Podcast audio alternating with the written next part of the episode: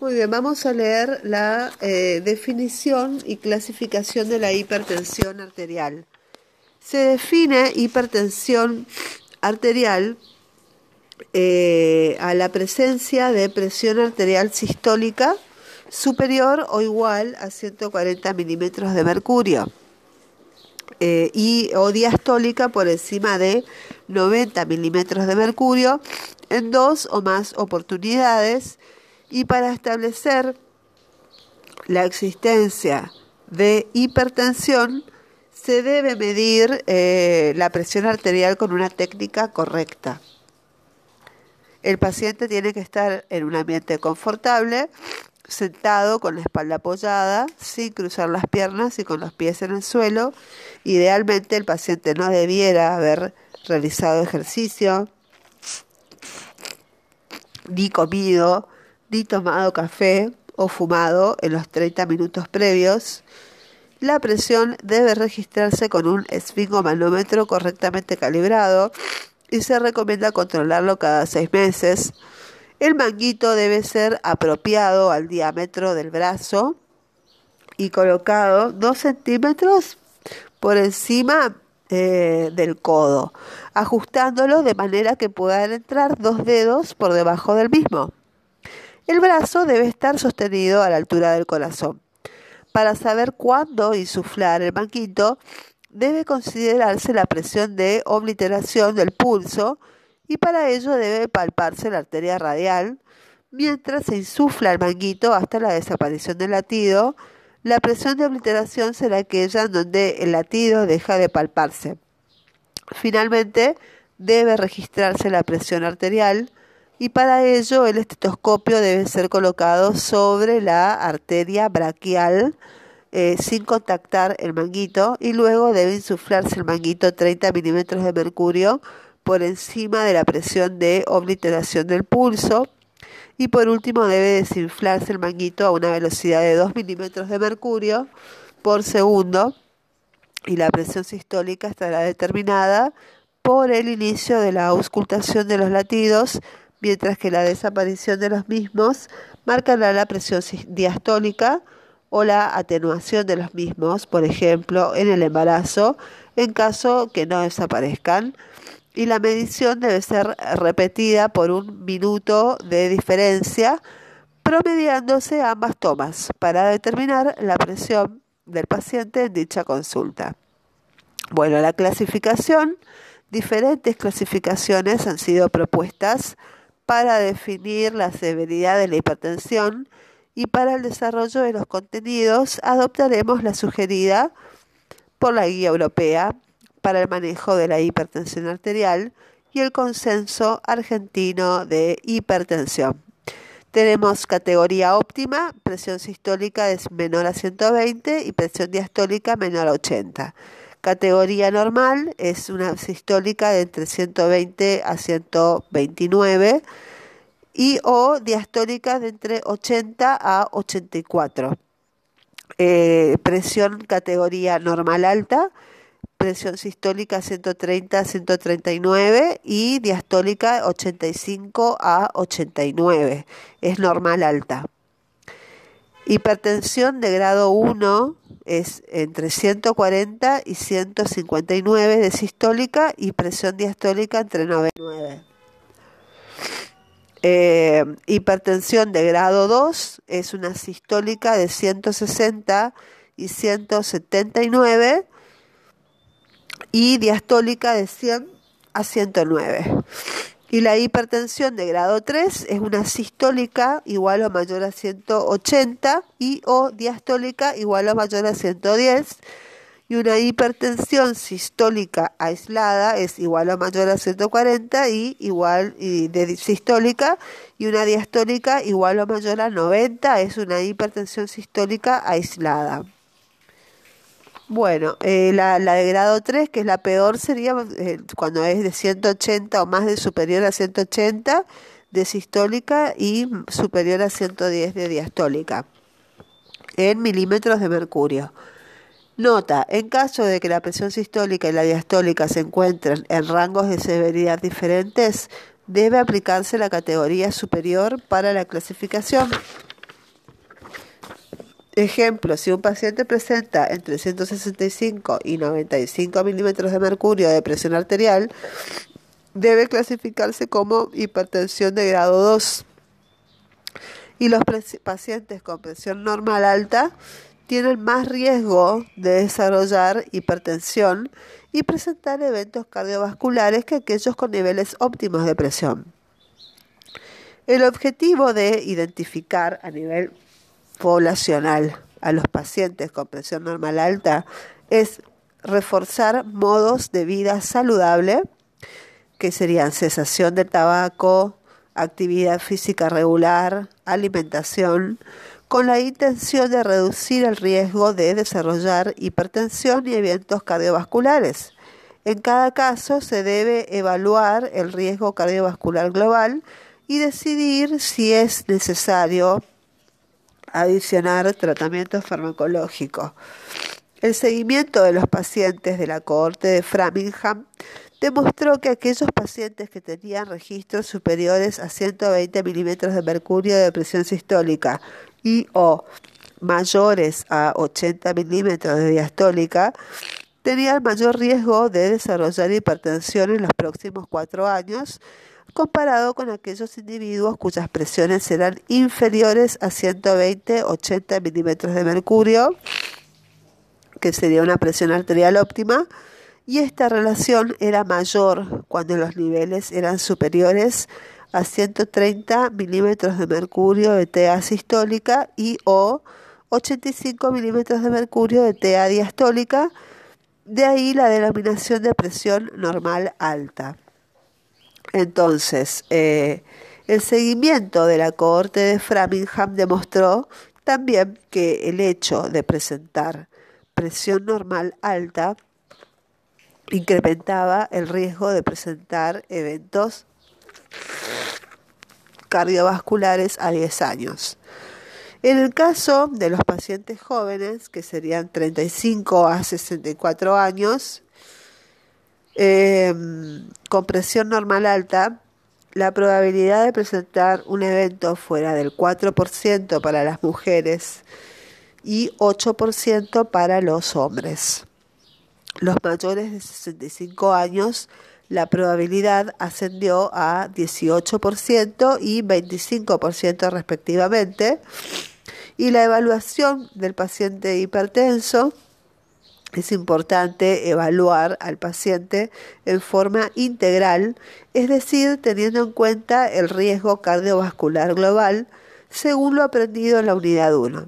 La evaluación del paciente hipertenso incluye un correcto y sistemático examen físico y estudios complementarios con el objetivo de 1. valorar los modos de vida, alimentación, tabaquismo, actividad física, 2 determinar la presencia de otros factores de riesgo y calcular el riesgo cardiovascular global. 3. Descartar causas secundarias de hipertensión arterial. Y 4. Diagnosticar la presencia del daño de órgano blanco. El examen físico. En el examen físico se debe evaluar una medición apropiada de la presión arterial, peso, talla, índice de masa corporal, circunferencia, cintura, permite evaluar si existe sobrepeso, obesidad, grasa visceral, auscultación de soplos en carótidas abdominales y femorales para evaluar causas secundarias y complicaciones. Eh, también se debe evaluar la piel, las estrías color púrpura, la obesidad troncular y la intolerancia a la glucosa. Sugieren síndrome de Cushing. La palpación de la glándula tiroides también es de utilidad para evaluar causas secundarias, la evaluación de la frecuencia cardíaca para investigar la presencia de arritmias, eh, un examen cardiorrespiratorio, palpación abdominal en busca de masas, hay que evaluar el tamaño renal para hipertensión secundaria y también para evaluar pulsaciones aórticas anormales y vejiga distendida. Y miembros inferiores también hay que evaluar, eh, buscar edemas, valoración neurológica en busca de secuelas de accidente cerebrovascular, fondos de ojo para determinar el daño de órgano blanco, Bueno, los estudios de laboratorio. Eh, el séptimo reporte de hipertensión publicado eh, en el año 2003 eh, suele solicitar los siguientes estudios. El laboratorio tenemos hematocrito, tenemos que ver el perfil lipídico, glucemia, los valores de creatinina, valor de potasio, eh, valor de calcio y hacer un sedimento de orina. Se recomienda determinar eh, proteinuria con tiras reactivas. Si es negativa, solicitar microalbuminuria y si es positiva, hay que cuantificar la proteinuria en orina de 24 horas y los valores de referencia diagnóstica de proteinuria y microalbuminuria bueno, tenemos eh, en, la técnica de índice albúmina creatinina, eh, la orina matutina, miligramos eh, en los valores normales, la orina matutina tiene que ser menor de 30. Hay microalbuminuria cuando la orina matutina nos da entre 30 a 300 miligramos y hay proteinuria manifiesta cuando supera los 300 miligramos, hay proteinuria en la orina matutina. Si el examen es una orina de 24 horas, lo normal es que nos dé un menos de 30. Cuando observamos un valor que oscila entre 30 y 300, estamos hablando de microalbuminuria, 30 a 300 miligramos por día. Y cuando tenemos valores superiores a 300, de 300 o más miligramos por día, quiere decir que estamos ante una proteinuria. Si la técnica es de orina minutada en 12 horas, en 8 horas, en un, eh, con valores de microgramo por minuto, lo normal es que sea menos de 20 la orina minutada. En cambio, si nos da un valor superior a de 20 a 300 microgramos por minuto, estamos hablando de microalbuminuria. Y si nos da un valor superior a 200 en la orina minutada, estamos hablando de proteinuria. Los exámenes complementarios deben evaluar, permiten evaluar la presencia de otros factores de riesgo cardiovascular, como sería la dislipemia, o diabetes mellitus, que son factores de riesgo. Si existe eh, daño de órgano blanco, hay que buscar secuela isquémica, hipertrofia del ventrículo izquierdo en el electrocardiograma, valoración de la función renal con la creatinina plasmática y posibles causas secundarias de hipertensión arterial, como son la hipopotasemia en el caso de hiperaldosteronismo primario, hipercalcemia, en el caso del hiperparatiroidismo, sedimento patológico en el caso de enfermedad parenquimatosa renal. Y estudios complementarios específicos estarían indicados en aquellos pacientes en los que por edad, por examen físico, por pruebas iniciales de laboratorio o inadecuada respuesta al tratamiento, sugieran causas secundarias de hipertensión arterial. Muy bien. En el ámbito de la atención primaria, más del 95% de los pacientes diagnosticados como hipertensos presentan hipertensión arterial esencial. Tabla número 4, manifestación de daño de órgano blanco. Tenemos el corazón, en primer lugar, el cerebro, riñón, ojo y arterias periféricas. El corazón se manifiesta por hipertrofia ventricular izquierda, se manifiesta también con angina o infarto de miocardio previo, revascularización previa e insuficiencia cardíaca. El cerebro se manifiesta con accidente cerebrovascular o accidente isquémico transitorio y demencia. ¿sí? Y los riñones se manifiestan con insuficiencia renal crónica. El ojo, eh, los, los ojos con retinopatía hipertensiva. Y las arterias periféricas, una enfermedad vascular periférica. Bueno, ¿cómo hacemos el tratamiento antihipertensivo? Bueno, el tratamiento antihipertensivo, tradicionalmente los umbrales de intervención terapéutica sobre los factores de riesgo cardiovascular se han definido en forma aislada mediante los puntos de corte fijos para cada uno de ellos. Pero sabemos que varios factores de riesgo pueden asociarse en un mismo paciente y por lo tanto la decisión de intervención debe basarse en el riesgo cardiovascular global. La decisión de tratamiento se debe tomar no solo según los niveles de presión, sino también en relación al riesgo cardiovascular global de cada paciente, las metas y la intensidad de las intervenciones dependerán del mismo. Eh, los pacientes con riesgo muy elevado, una pequeña reducción de la presión arterial puede ser muy beneficiosa. Eh, el objetivo principal del tratamiento es reducir la morbilidad cardiovascular asociada con el aumento de los niveles de presión arterial. Y en el caso de los pacientes con niveles de presión normal o normal alta con un riesgo cardiovascular bajo, debemos prevenir que desarrollen en un futuro cercano hipertensión e incrementen su riesgo de padecer un evento. Y para ello los cambios en el estilo de vida son una estrategia adecuada. Muy bien.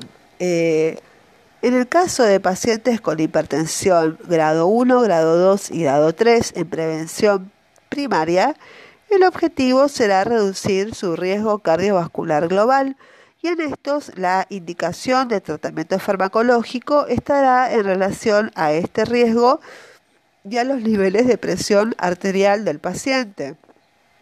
El estudio eh, demostró que en pacientes con riesgo bajo e intermedio, los mayores beneficios cardiovasculares se obtienen cuando la presión es reducida a niveles por debajo de 139-83 milímetros de mercurio y en el caso de los pacientes diabéticos, reducir la presión a niveles inferiores a 130-80 milímetros de mercurio disminuye la probabilidad de eventos cardiovasculares y en complicaciones microvasculares. Finalmente, la guía de bolsillo para la estimación y el manejo del riesgo cardiovascular de la OMS recomienda en pacientes de alto o muy alto riesgo en prevención primaria, incluyendo diabéticos y pacientes con insuficiencia renal, alcanzar niveles de presión inferiores a 130-80 milímetros de mercurio y niveles de presión similares se recomiendan para eh, pacientes que ya hayan tenido un evento coronario o cerebrovascular, pacientes en prevención secundaria. Las medidas no farmacológicas a todos los pacientes con niveles de presión por encima de 120-80 milímetros de mercurio, independientemente de que requieran o no tratamiento farmacológico, eh, se les debe recomendar a todos un recomendar un modo de vida saludable. En lo posible, los objetivos de estas medidas deben ser reducir la presión arterial, controlar otros factores de riesgo cardiovascular, y reducir el requerimiento de fármacos antihipertensivos en el caso de los pacientes que ya se encuentren bajo tratamiento farmacológico. En la tabla siguiente mencionaremos las medidas no farmacológicas que son reducir el peso, o sea, mantener un peso saludable de entre 18,5 a 25 kilos por metro cuadrado, eh, la reducción esperada de la presión arterial, si hacemos esto, es de 5 a 20 milímetros de mercurio. Otra modificación del estilo de vida es adoptar la dieta DASH, que es consumir. La dieta DASH consiste en consumir una dieta rica en frutas, en vegetales y lácteos descremados, reduciendo el consumo de grasas totales y saturadas Acá tenemos una reducción esperada de la presión arterial de 8 a 14 milímetros de mercurio. Otra modificación es la reducción del consumo de sodio, que consiste en reducir el consumo de sal a no más de 6 gramos de cloruro de sodio, que es la mitad de una cucharadita de té, y la reducción esperada eh, en milímetros de mercurio es de 2 a 8 milímetros de mercurio. Realizar actividad física. Eh, realizar actividad física en intensidad moderada, al menos 30 minutos casi todos los días de la semana, eh, reduce la presión en 4 a 9 milímetros de mercurio. También moderar el consumo de alcohol. Limitar el consumo de alcohol a no más de dos medidas de alcohol diarias en el hombre y en la mujer. Y recordar que la mayoría de las medidas no farmacológicas eh, están desarrolladas en la unidad número 1 del TRAPS, ¿sí? del programa Remediar. Bueno, con respecto a la dieta DASH. Bueno, con respecto a la dieta DASH, que es la sigla de Dietary Approach to Stop Hypertension. Un estudio efectuado en Estados Unidos incluyó 402 individuos con presión arterial superior a 120-80 milímetros de mercurio, incluyendo a todos los de hipertensión grado 1, con el objetivo de evaluar cuál era el impacto en los niveles de presión arterial al reducir el consumo de sodio e indicar una dieta rica en frutas, vegetales y productos descremados, baja en grasas saturadas y totales, ¿no? Dieta DASH. Para ello, los pacientes fueron randomizados a recibir la dieta habitual de los americanos de la, dieta DASH y a su vez, dentro de cada grupo, los pacientes fueron sometidos a recibir por un mes consecutivo cada uno de los niveles de sodio estudiados, que son niveles altos definidos como 150 milimoles de sodio, equivalentes a 8,7 gramos de cloruro de sodio, niveles intermedios y niveles bajos. Reducir los niveles de sodio de un nivel alto a uno intermedio significativamente, disminuyó significativamente los valores de presión arterial sistólica en 2,1 milímetros de mercurio para los pacientes que recibieron dieta control y 1,3 milímetros de mercurio en los pacientes sometidos a dieta DASH. Reducir de un nivel intermedio a uno bajo de consumo de sodio brindó una disminución adicional, reduciendo los valores de presión en 4,6 milímetros de mercurio para los pacientes en grupo control y 1,7% de los pacientes asignados a la dieta DASH. La dieta DASH redujo la presión sistólica en todos los niveles de consumo de sal estudiados, observándose un mayor beneficio en aquellos individuos con alto consumo de sal. La combinación de una dieta DASH con un consumo bajo de sodio comparado eh, con una dieta común con alto contenido de sodio redujo la presión arterial sistólica en 7,1 milímetros de mercurio en los individuos en los que no tenían hipertensión y 11,5 milímetros de mercurio en hipertensos. El descenso de la presión arterial los resultados obtenidos con la dieta y la reducción de sodio son comparables a los observados con el uso de drogas antihipertensivas. ¿Cómo indicar una dieta DASH? El siguiente es un ejemplo de las porciones a indicar para una dieta de 2.000 calorías. Bueno, un ejemplo sería cereales, sería equivalente a una 6 a 8 porciones diarias eh, una porción sería una rebanada de pan, una taza de cereales o media taza de arroz cocido, media taza de pastas o media taza de cereales. Eso se puede hacer seis veces por día hasta ocho veces por día. Después tenemos otro grupo, son las verduras, que por día lo ideal sería comer cuatro veces como mínimo, de cuatro a cinco veces.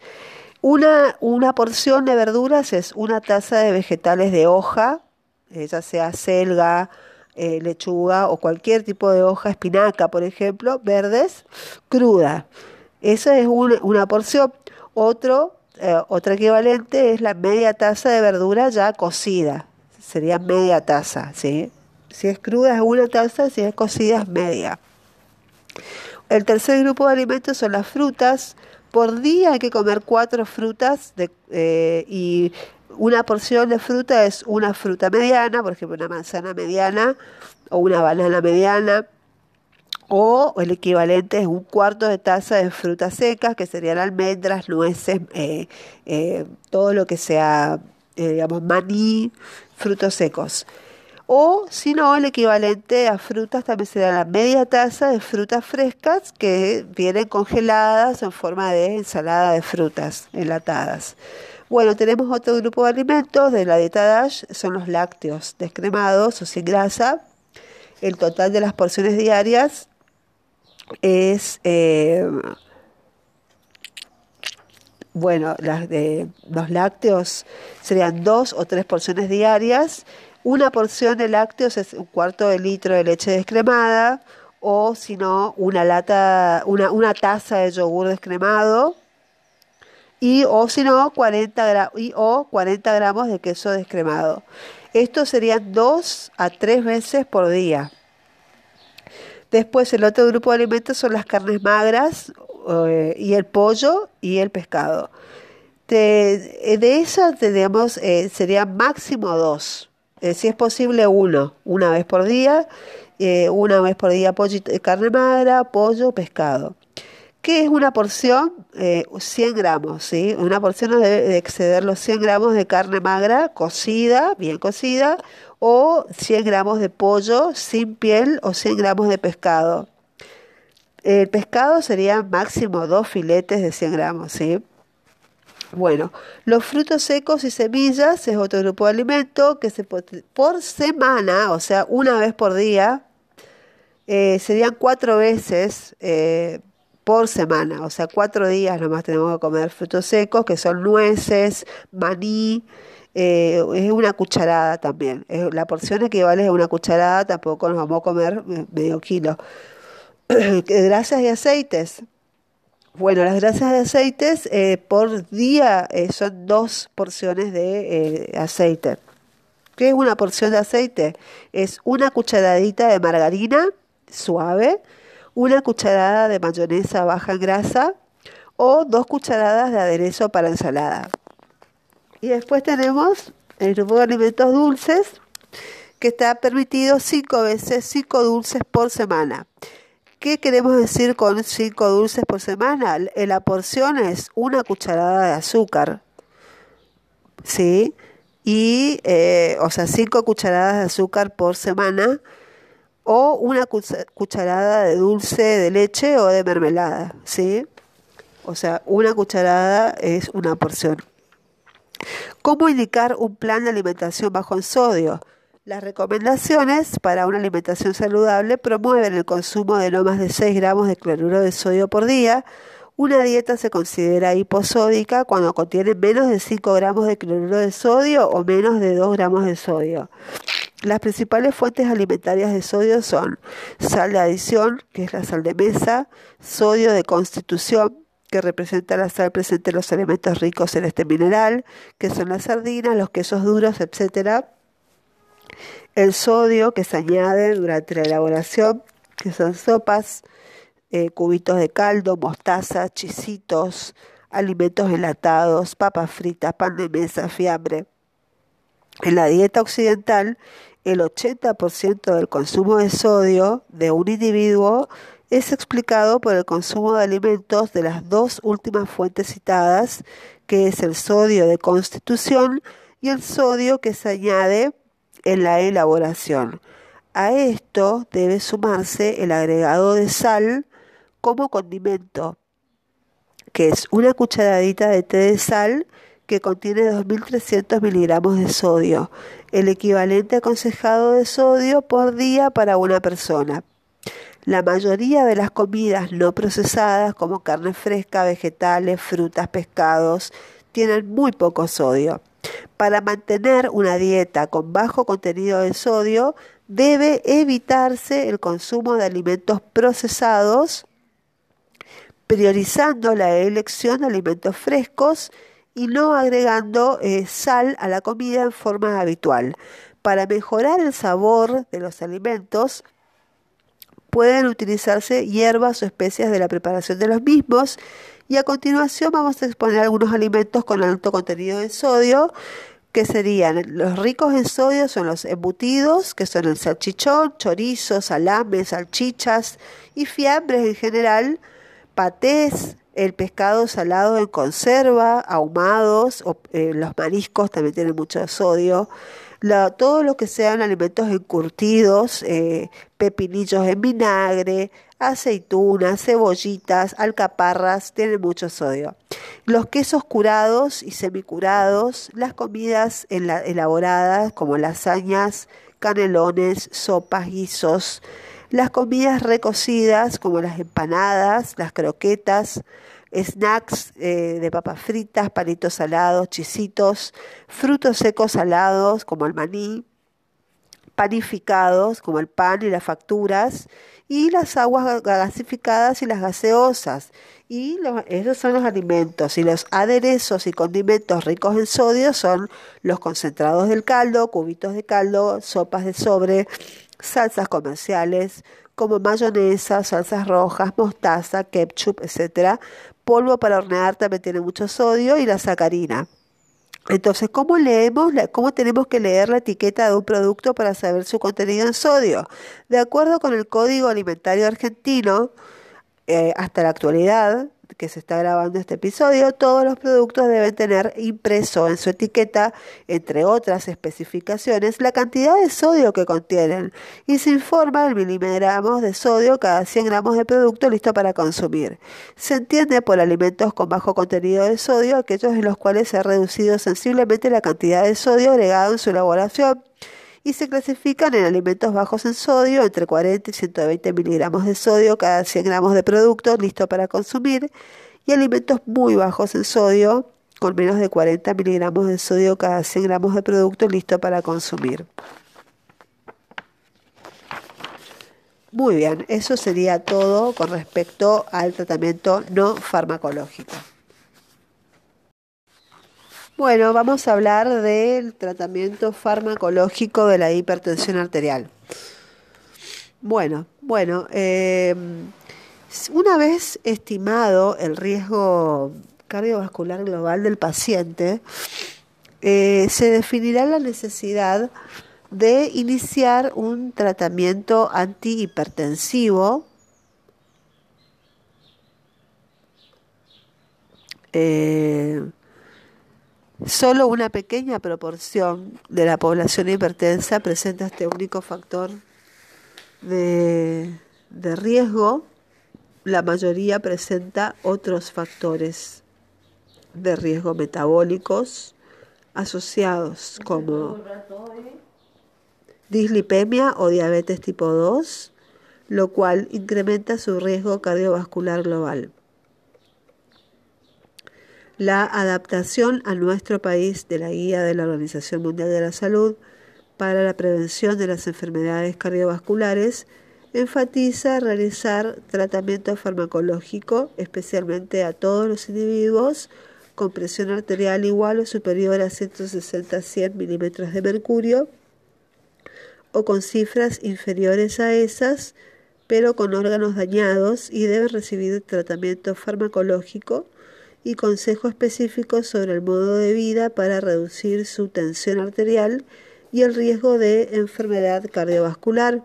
Todos los individuos con presión arterial inferior a 160-100 o sin órganos dañados deben recibir tratamiento farmacológico en función del riesgo cardiovascular global, que es el riesgo de episodio cardiovascular a 10 años según el siguiente recuadro.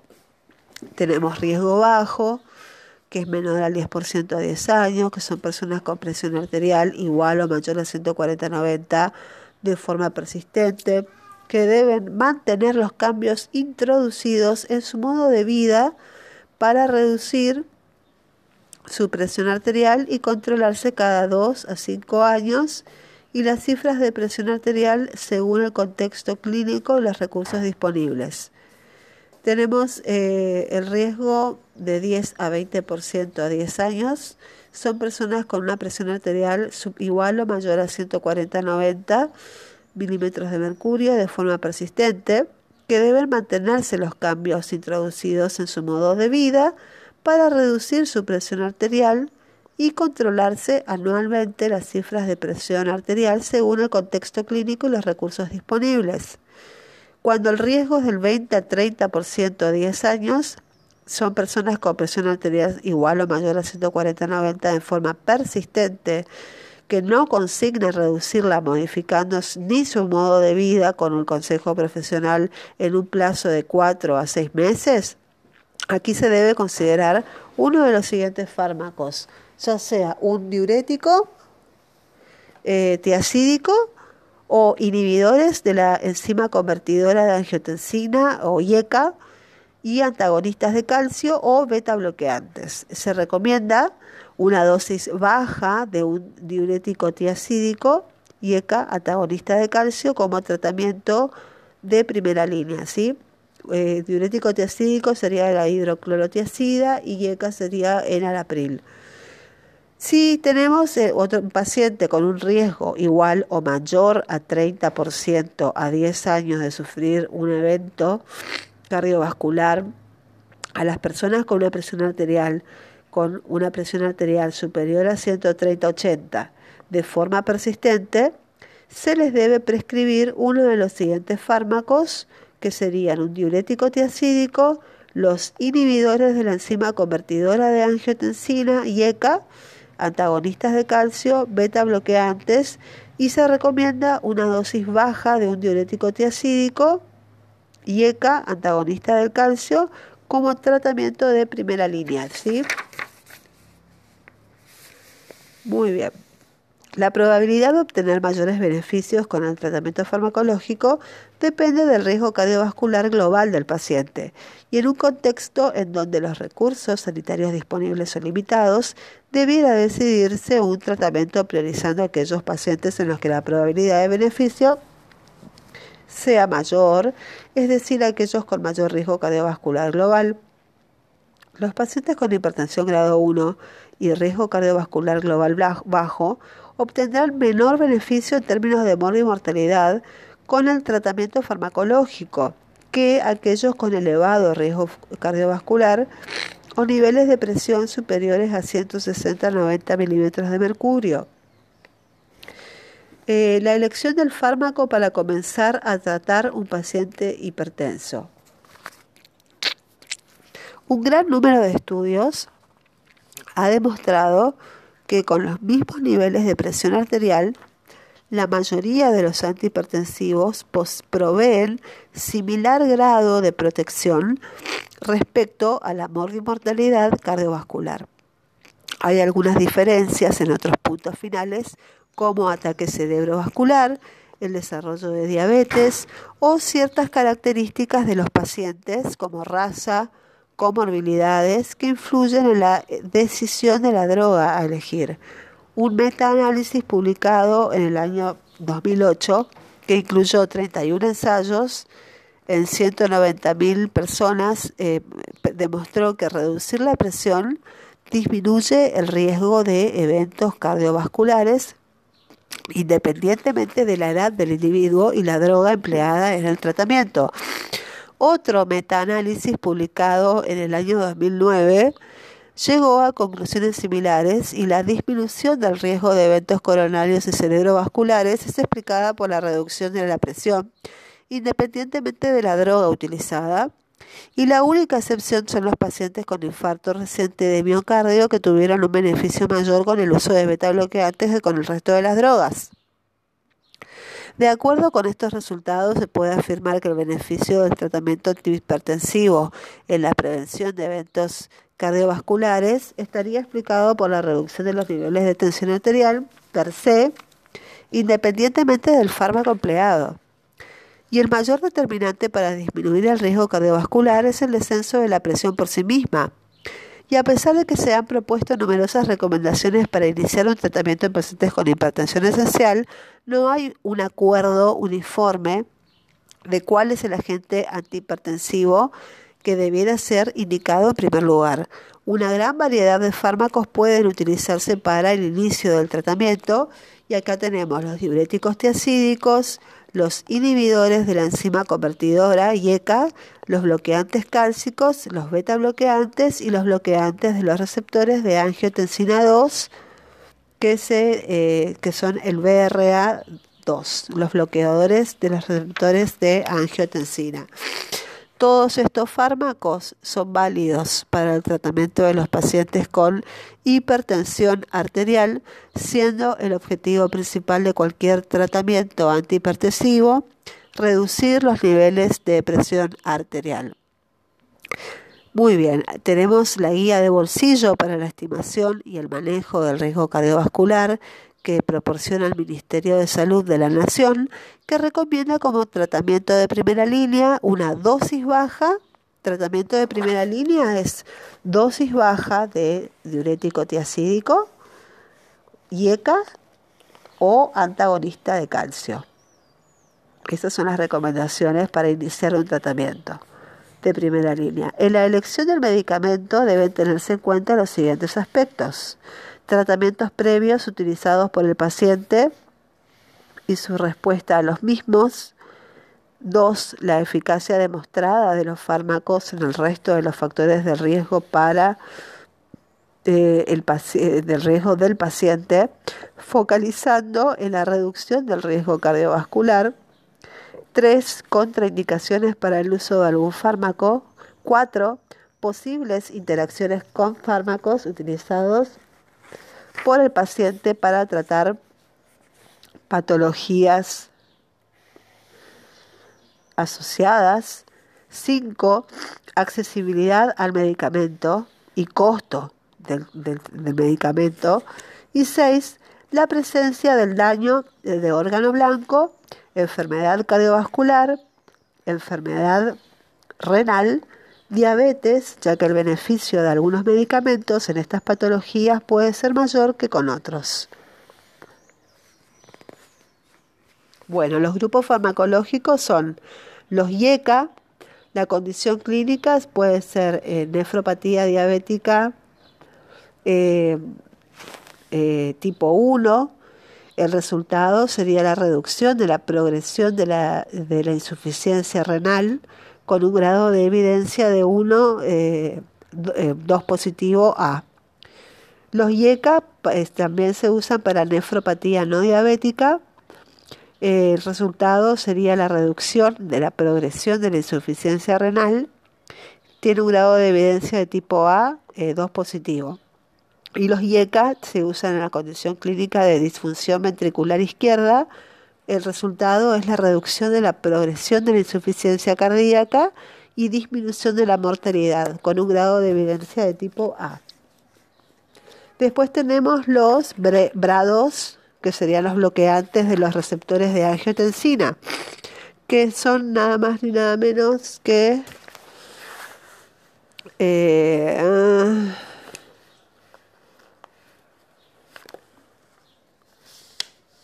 La amlodipina sería. Bueno, eh, sería la condición clínica para recetar esto es cuando tenemos una nefropatía diabética tipo 2. Resultado es la reducción de la progresión de la insuficiencia renal con un grado de evidencia de un positivo eh, tipo A. También la condición clínica es la hipertrofia ventricular izquierda con disminución de la morbilidad y mortalidad cardiovascular grado de evidencia tipo A. Después tenemos otro grupo farmacológico que son los bloqueantes cálcicos que se usan cuando en la condición clínica de hipertensión arterial sistólica en el anciano. El resultado es la disminución del riesgo de accidente cerebrovascular, ¿sí? Y el grado de evidencia es de tipo A. Otro grupo farmacológico son los diuréticos. La condición clínica es una hipertensión arterial sistólica en el anciano. El resultado es la disminución del riesgo de ACV y el grado de evidencia es tipo 1 eh, más, tipo A. Y eh, el último grupo farmacológico son los beta bloqueantes que se usan en la condición clínica de eh, uso posterior a infarto de miocardio y el resultado es disminuir la mortalidad y prevenir otro infarto y el grado de evidencia es 2 eh, positivo A. ¿sí? Las contraindicaciones para el uso de determinados fármacos. Bueno, los diuréticos tiacídicos están eh, eh, contraindicados en la gota, ¿sí? En los pacientes con gota, posible síndrome metabólico, en la intolerancia a la glucosa y en el embarazo. En esos, en esos eh, casos está contraindicado, ¿sí? El diurético. Los bloqueantes beta, los beta bloqueantes están contraindicados en los pacientes asmáticos y en los pacientes que tienen un bloqueo aurículo-ventricular de grado 2-3, ¿sí? Y también en, en pacientes con enfermedad arterial periférica, en el síndrome metabólico, en la intolerancia a la glucosa, en los deportistas y pacientes físicamente activos y en pacientes con enfermedad pulmonar obstructiva crónica. Después tenemos los antagonistas del calcio, que son los de hidropiridínicos, que están contraindicados en pacientes que tienen taquiarritmias e insuficiencia cardíaca. Los antagonistas del calcio, IECA, que son el verapamilo y el diltiazem, eh, están contraindicados en el pacientes con bloqueo auriculoventricular, en pacientes con insuficiencia cardíaca, en pacientes embarazadas, en pacientes con edema angioneurótico, en pacientes con hiperpotasemia y en pacientes con estenosis arterial renal bilateral. Y los antagonistas de los receptores de la angiotensina están contraindicadas en el embarazo, en la hiperpotasemia, en la estenosis arterial renal bilateral y los, eh, por último, los diuréticos que eh, están contraindicados en la insuficiencia renal y en la hiperpotasemia. Numerosos estudios han sido publicados para la evaluación de las diferentes drogas en el tratamiento de la hipertensión arterial esencial. Muy bien, vamos a leer la eh, definición y clasificación de la hipertensión arterial. Se define hipertensión arterial eh, a la presencia de presión arterial sistólica superior o igual a 140 milímetros de mercurio eh, y o diastólica por encima de 90 milímetros de mercurio en dos o más oportunidades y para establecer la existencia de hipertensión se debe medir eh, la presión arterial con una técnica correcta. El paciente tiene que estar en un ambiente confortable, sentado con la espalda apoyada, sin cruzar las piernas y con los pies en el suelo. Idealmente el paciente no debiera haber realizado ejercicio, ni comido, ni tomado café o fumado en los 30 minutos previos la presión debe registrarse con un esfingomanómetro correctamente calibrado y se recomienda controlarlo cada seis meses. El manguito debe ser apropiado al diámetro del brazo y colocado dos centímetros por encima eh, del codo, ajustándolo de manera que puedan entrar dos dedos por debajo del mismo. El brazo debe estar sostenido a la altura del corazón. Para saber cuándo insuflar el manguito, debe considerarse la presión de obliteración del pulso y para ello debe palparse la arteria radial mientras se insufla el manguito hasta la desaparición del latido. La presión de obliteración será aquella en donde el latido deja de palparse.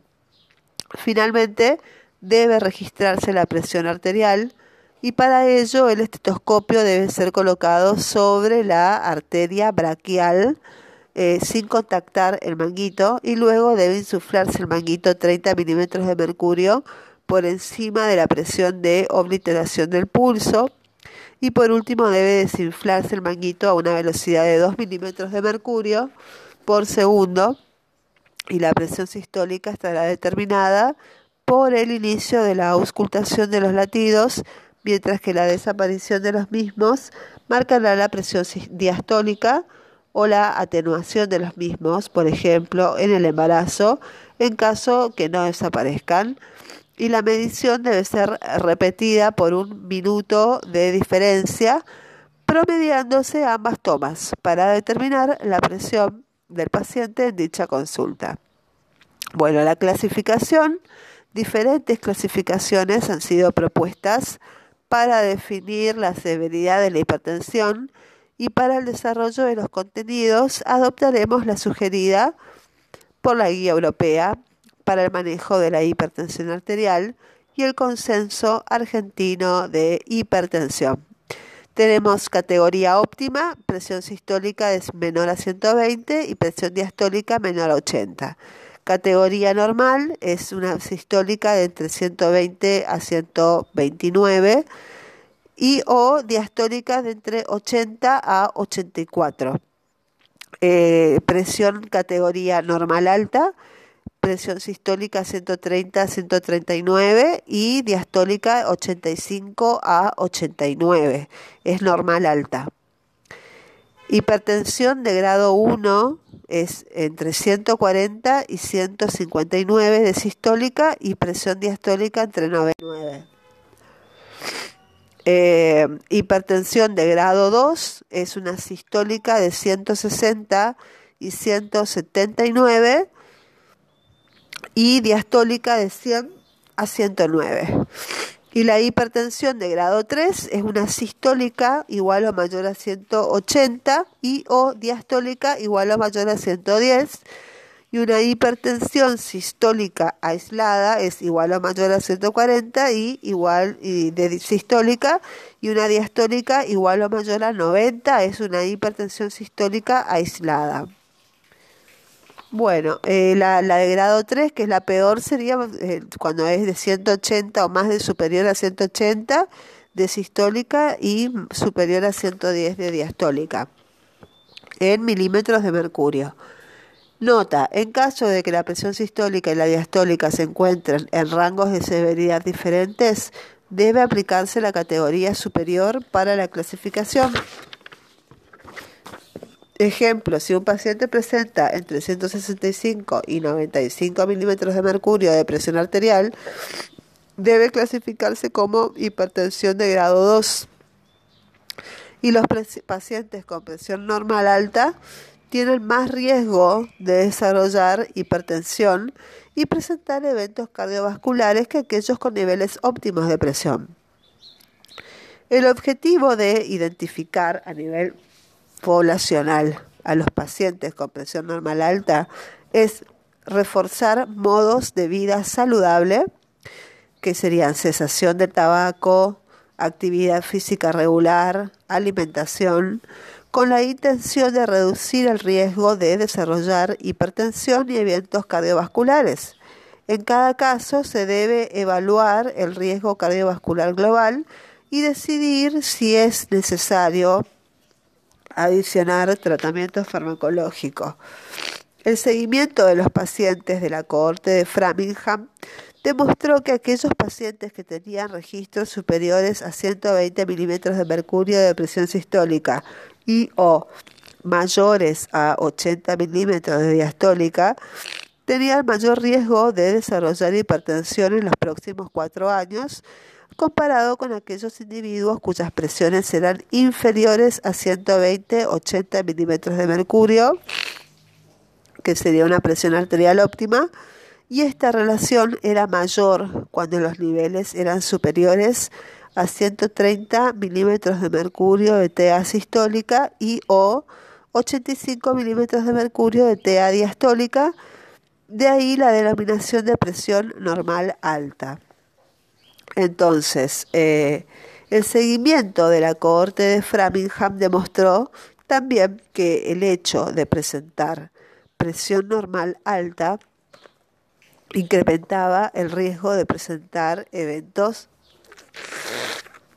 cardiovasculares a 10 años.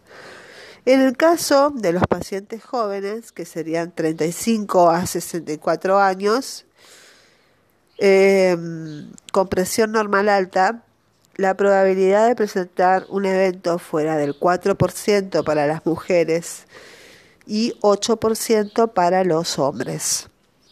Los mayores de 65 años la probabilidad ascendió a 18% y 25% respectivamente.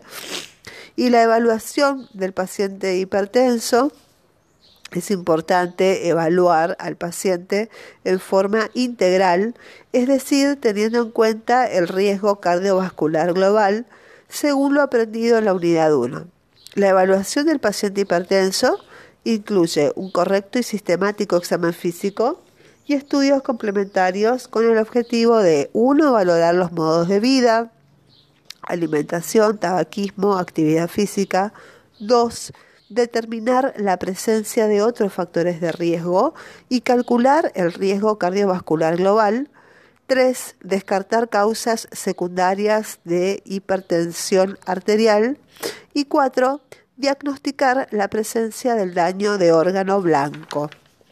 El examen físico.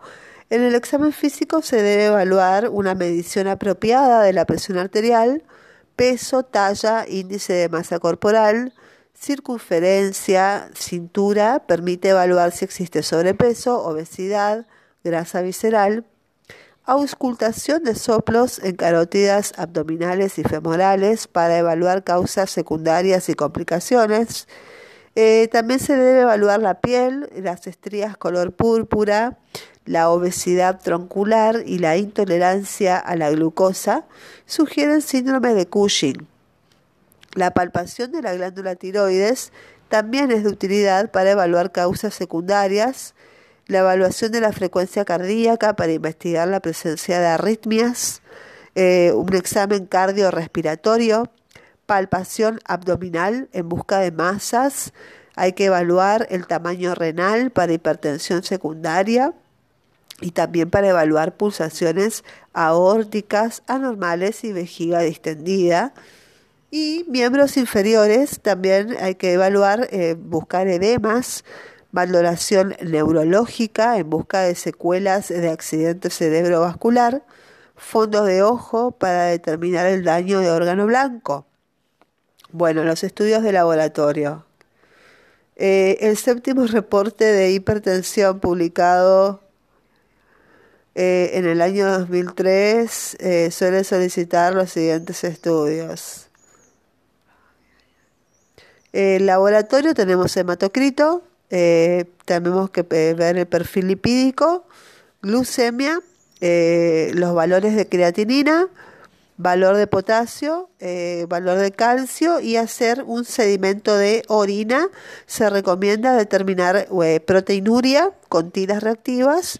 Si es negativa, solicitar microalbuminuria y si es positiva hay que cuantificar la proteinuria en orina de 24 horas y los valores de referencia diagnóstica de proteinuria y microalbuminuria. Bueno, tenemos en, la técnica de índice albúmina creatinina eh, la orina matutina miligramos eh, en los valores normales la orina matutina eh, tiene que ser menor de 30 hay microalbuminuria cuando la orina matutina nos da entre 30 a 300 miligramos y hay proteinuria manifiesta cuando supera los 300 miligramos, hay proteinuria en la orina matutina. Si el examen es una orina de 24 horas, lo normal es que nos dé un menos de 30 cuando observamos un valor que oscila entre 30 y 300, estamos hablando de microalbuminuria, 30 a 300 miligramos por día. Y cuando tenemos valores superiores a 300, de 300 o más miligramos por día, quiere decir que estamos ante una proteinuria. Si la técnica es de orina minutada en 12 horas, en 8 horas, en un, eh, con valores de microgramo por minuto, lo normal es que sea menos de 20 la orina minutada. En cambio, si nos da un valor superior a de 20 a 300 microgramos por minuto, estamos hablando de microalbuminuria. Y si nos da un valor superior a 200 en la orina minutada, estamos hablando de proteinuria. Los exámenes complementarios deben evaluar, permiten evaluar la presencia de otros factores de riesgo cardiovascular, como sería la dislipemia o diabetes mellitus, que son factores de riesgo. Si existe eh, daño de órgano blanco, hay que buscar secuela isquémica, hipertrofia del ventrículo izquierdo en el electrocardiograma, valoración de la función renal con la creatinina plasmática y posibles causas secundarias de hipertensión arterial, como son la hipopotasemia en el caso de hiperaldosteronismo primario, hipercalcemia en el caso del hiperparatiroidismo, sedimento patológico en el caso de enfermedad parenquimatosa renal. Y estudios complementarios específicos estarían indicados en aquellos pacientes en los que por edad, por examen físico, por pruebas iniciales de laboratorio o inadecuada respuesta al tratamiento, sugieran causas secundarias de hipertensión arterial. Muy bien. En el ámbito de la atención primaria, más del 95% de los pacientes diagnosticados como hipertensos presentan hipertensión arterial esencial. Tabla número 4, manifestación de daño de órgano blanco. Tenemos el corazón, en primer lugar, el cerebro, riñón, ojo y arterias periféricas. El corazón se manifiesta por hipertrofia ventricular izquierda, se manifiesta también con angina o infarto de miocardio previo, revascularización previa e insuficiencia cardíaca. El cerebro se manifiesta con accidente cerebrovascular, accidente isquémico transitorio y demencia. ¿sí? Y los riñones se manifiestan con insuficiencia renal crónica, el ojo, eh, los, los ojos con retinopatía hipertensiva y las arterias periféricas, una enfermedad vascular periférica. Bueno, ¿cómo hacemos el tratamiento antihipertensivo? Bueno, el tratamiento antihipertensivo, tradicionalmente los umbrales de intervención terapéutica sobre los factores de riesgo cardiovascular se han definido en forma aislada mediante los puntos de corte fijos para cada uno de ellos. Pero sabemos que varios factores de riesgo pueden asociarse en un mismo paciente y por lo tanto la decisión de intervención debe basarse en el riesgo cardiovascular global. La decisión de tratamiento se debe tomar no solo según los niveles de presión, sino también en relación al riesgo cardiovascular global de cada paciente, las metas y la intensidad de las intervenciones dependerán del mismo. Eh, los pacientes con riesgo muy elevado, una pequeña reducción de la presión arterial puede ser muy beneficiosa. Eh, el objetivo principal del tratamiento es reducir la morbilidad cardiovascular asociada con el aumento de los niveles de presión arterial. Y en el caso de los pacientes con niveles de presión normal o normal alta con un riesgo cardiovascular bajo, debemos prevenir que desarrollen en un futuro cercano hipertensión e incrementen su riesgo de padecer un evento. Y para ello los cambios en el estilo de vida son una estrategia adecuada. Muy bien. Eh, en el caso de pacientes con hipertensión grado 1, grado 2 y grado 3 en prevención primaria, el objetivo será reducir su riesgo cardiovascular global y en estos la indicación de tratamiento farmacológico estará en relación a este riesgo y a los niveles de presión arterial del paciente.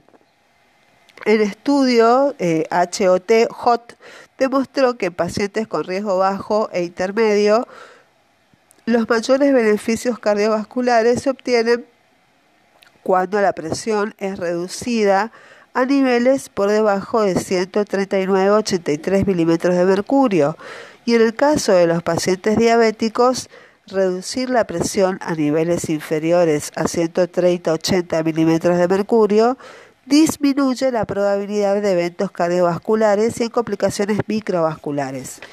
Finalmente, la guía de bolsillo para la estimación y el manejo del riesgo cardiovascular de la OMS recomienda en pacientes de alto o muy alto riesgo en prevención primaria, incluyendo diabéticos y pacientes con insuficiencia renal, alcanzar niveles de presión inferiores a 130-80 milímetros de mercurio y niveles de presión similares se recomiendan para eh, pacientes que ya hayan tenido un evento coronario o cerebrovascular, pacientes en prevención secundaria. Las medidas no farmacológicas a todos los pacientes con niveles de presión por encima de 120-80 milímetros de mercurio, independientemente de que requieran o no tratamiento farmacológico, eh, se les debe recomendar a todos un recomendar un modo de vida saludable. En lo posible, los objetivos de estas medidas deben ser reducir la presión arterial, controlar otros factores de riesgo cardiovascular y reducir el requerimiento de fármacos antihipertensivos en el caso de los pacientes que ya se encuentren bajo tratamiento farmacológico. En la tabla siguiente mencionaremos las medidas no farmacológicas que son reducir el peso, o sea, mantener un peso saludable entre 18,5 a 25 kilos por metro cuadrado. Eh, la reducción esperada de la presión arterial, si hacemos esto, es de 5 a 20 milímetros de mercurio. Otra modificación del estilo de vida es adoptar la dieta DASH, que es consumir. La dieta DASH consiste en consumir una dieta rica en frutas, en vegetales y lácteos descremados, reduciendo el consumo de grasas totales y saturadas. Acá tenemos una reducción esperada de la presión arterial de 8 a 14 milímetros de mercurio. Otra modificación es la reducción del consumo de sodio, que consiste en reducir el consumo de sal a no más de 6 gramos de cloruro de sodio, que es la mitad de una cucharadita de té, y la reducción esperada eh, en milímetros de mercurio es de 2 a 8 milímetros de mercurio. Realizar actividad física.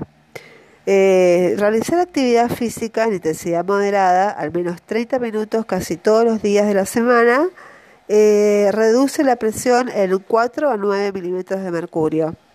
También moderar el consumo de alcohol.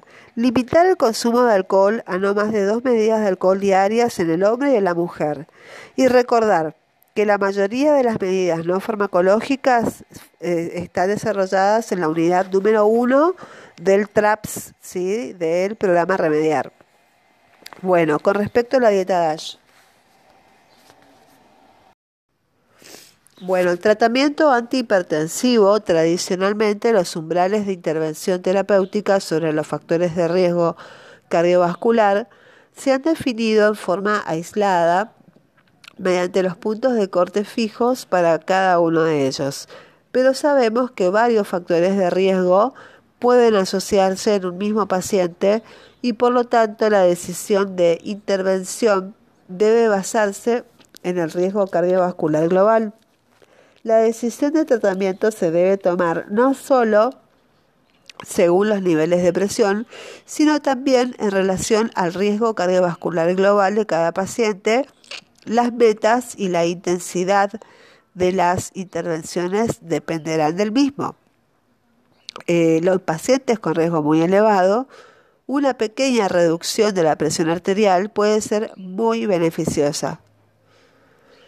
Eh, el objetivo principal del tratamiento es reducir la morbilidad cardiovascular asociada con el aumento de los niveles de presión arterial. Y en el caso de los pacientes con niveles de presión normal o normal alta con un riesgo cardiovascular bajo, debemos prevenir que desarrollen en un futuro cercano hipertensión e incrementen su riesgo de padecer un evento. Y para ello los cambios en el estilo de vida son una estrategia adecuada. Muy bien. Eh, en el caso de pacientes con hipertensión grado 1, grado 2 y grado 3 en prevención primaria, El objetivo será reducir su riesgo cardiovascular global y en estos la indicación de tratamiento farmacológico estará en relación a este riesgo y a los niveles de presión arterial del paciente.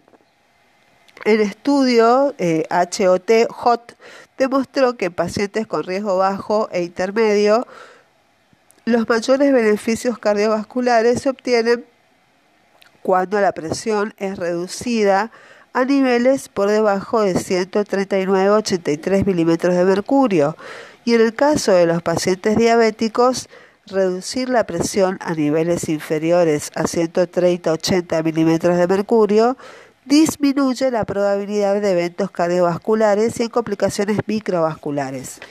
Finalmente, la guía de bolsillo para la estimación y el manejo del riesgo cardiovascular de la OMS recomienda en pacientes de alto o muy alto riesgo en prevención primaria, incluyendo diabéticos y pacientes con insuficiencia renal, alcanzar niveles de presión inferiores a 130-80 milímetros de mercurio y niveles de presión similares se recomiendan para eh, pacientes que ya hayan tenido un evento coronario o cerebrovascular, pacientes en prevención secundaria. Las medidas no farmacológicas a todos los pacientes con niveles de presión por encima de 120-80 milímetros de mercurio, independientemente de que requieran o no tratamiento farmacológico, eh,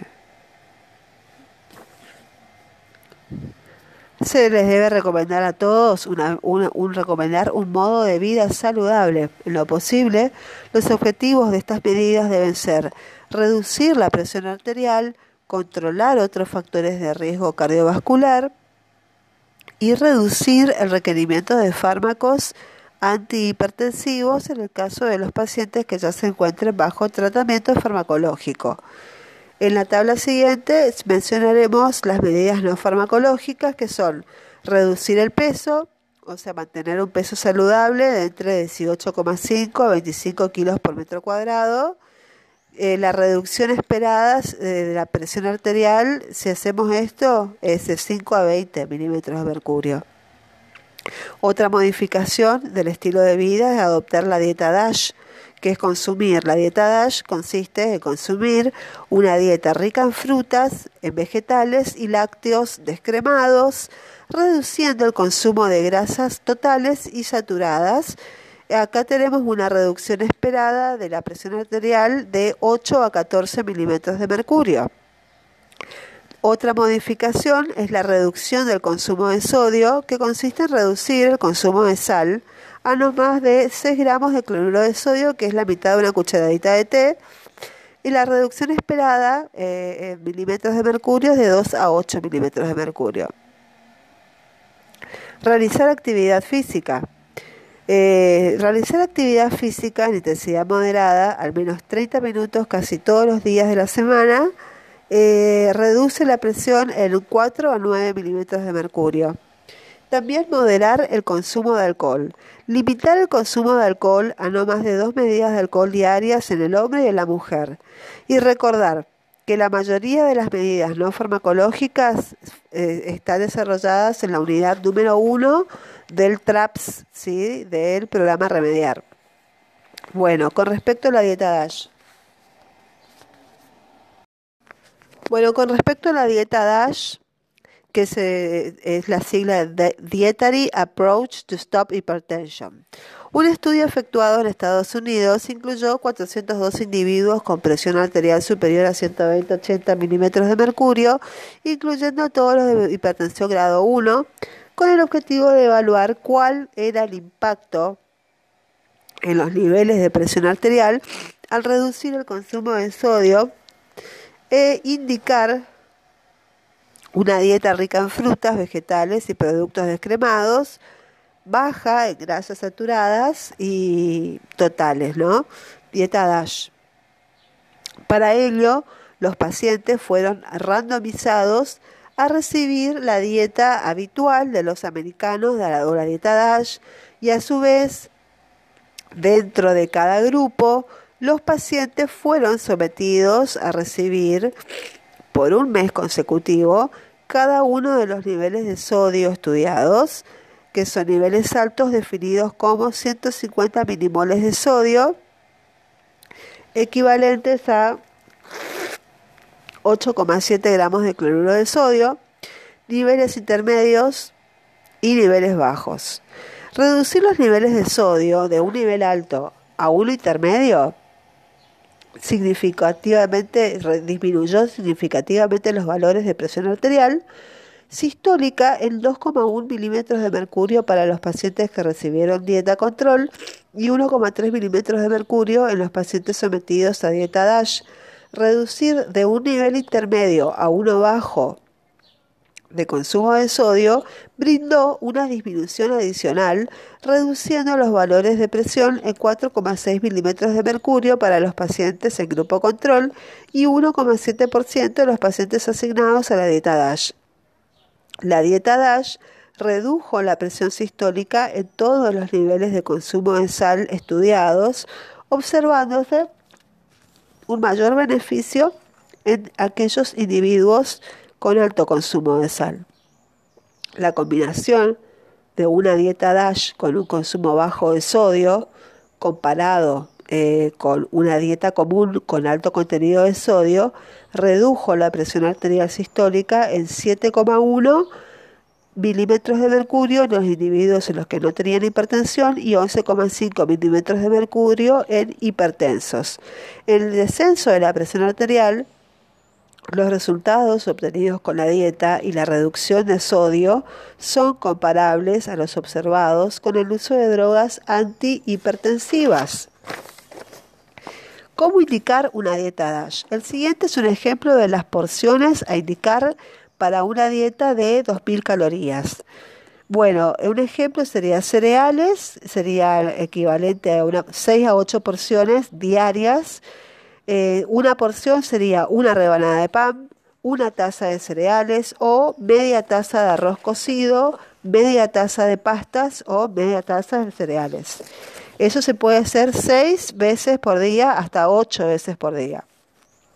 Después tenemos otro grupo, son las verduras, que por día lo ideal sería comer cuatro veces como mínimo, de cuatro a cinco veces.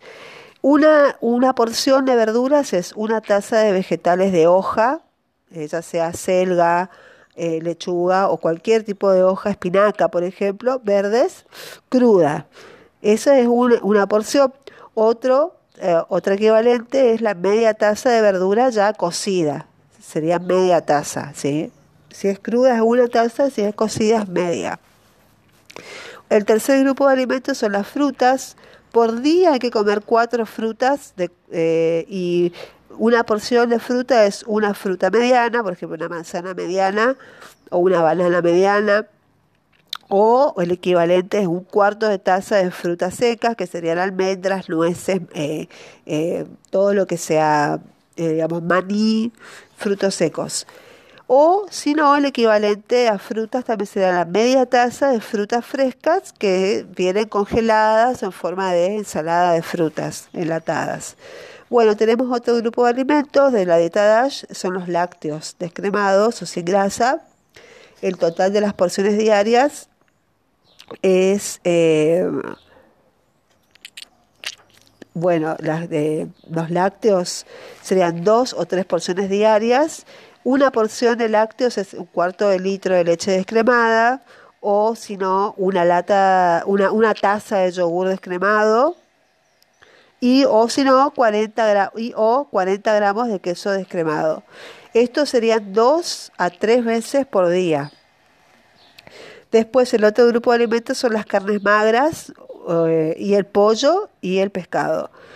De, de esas tenemos, eh, serían máximo dos. Eh, si es posible uno, una vez por día. una vez por día pollo, carne magra, pollo, pescado. ¿Qué es una porción? 100 eh, gramos, ¿sí? Una porción no debe exceder los 100 gramos de carne magra cocida, bien cocida, o 100 gramos de pollo sin piel o 100 gramos de pescado. El pescado sería máximo dos filetes de 100 gramos, ¿sí? Bueno, los frutos secos y semillas es otro grupo de alimento que se por semana, o sea, una vez por día, eh, serían cuatro veces eh, por semana, o sea, cuatro días nomás tenemos que comer frutos secos, que son nueces, maní, eh, es una cucharada también. la porción equivale a una cucharada, tampoco nos vamos a comer medio kilo. Grasas y aceites. Bueno, las grasas de aceites por día son dos porciones de aceite. ¿Qué es una porción de aceite? Es una cucharadita de margarina, suave, una cucharada de mayonesa baja en grasa o dos cucharadas de aderezo para ensalada. Y después tenemos el grupo de alimentos dulces que está permitido cinco veces, cinco dulces por semana. ¿Qué queremos decir con cinco dulces por semana? La porción es una cucharada de azúcar, ¿sí? Y, eh, o sea, cinco cucharadas de azúcar por semana o una cucharada de dulce de leche o de mermelada, ¿sí? O sea, una cucharada es una porción. ¿Cómo indicar un plan de alimentación bajo en sodio? Las recomendaciones para una alimentación saludable promueven el consumo de no más de 6 gramos de cloruro de sodio por día. Una dieta se considera hiposódica cuando contiene menos de 5 gramos de cloruro de sodio o menos de 2 gramos de sodio. Las principales fuentes alimentarias de sodio son sal de adición, que es la sal de mesa, sodio de constitución, que representa la sal presente en los elementos ricos en este mineral, que son las sardinas, los quesos duros, etc. El sodio que se añade durante la elaboración, que son sopas, eh, cubitos de caldo, mostaza, chisitos, alimentos enlatados, papas fritas, pan de mesa, fiambre. En la dieta occidental, el 80% del consumo de sodio de un individuo es explicado por el consumo de alimentos de las dos últimas fuentes citadas, que es el sodio de constitución y el sodio que se añade en la elaboración. A esto debe sumarse el agregado de sal como condimento, que es una cucharadita de té de sal que contiene 2.300 miligramos de sodio, el equivalente aconsejado de sodio por día para una persona. La mayoría de las comidas no procesadas, como carne fresca, vegetales, frutas, pescados, tienen muy poco sodio. Para mantener una dieta con bajo contenido de sodio, debe evitarse el consumo de alimentos procesados, priorizando la elección de alimentos frescos y no agregando eh, sal a la comida en forma habitual. Para mejorar el sabor de los alimentos, pueden utilizarse hierbas o especias de la preparación de los mismos y a continuación vamos a exponer algunos alimentos con alto contenido de sodio que serían los ricos en sodio son los embutidos, que son el salchichón, chorizo, salames, salchichas y fiambres en general, patés, el pescado salado en conserva, ahumados, o, eh, los mariscos también tienen mucho sodio, todo lo que sean alimentos encurtidos, eh, pepinillos en vinagre, aceitunas, cebollitas, alcaparras, tienen mucho sodio. Los quesos curados y semicurados, las comidas elaboradas como lasañas, canelones, sopas, guisos, las comidas recocidas como las empanadas, las croquetas, snacks eh, de papas fritas, palitos salados, chisitos, frutos secos salados como el maní, panificados como el pan y las facturas, y las aguas gasificadas y las gaseosas. Y esos son los alimentos. Y los aderezos y condimentos ricos en sodio son los concentrados del caldo, cubitos de caldo, sopas de sobre, salsas comerciales como mayonesa, salsas rojas, mostaza, ketchup, etc.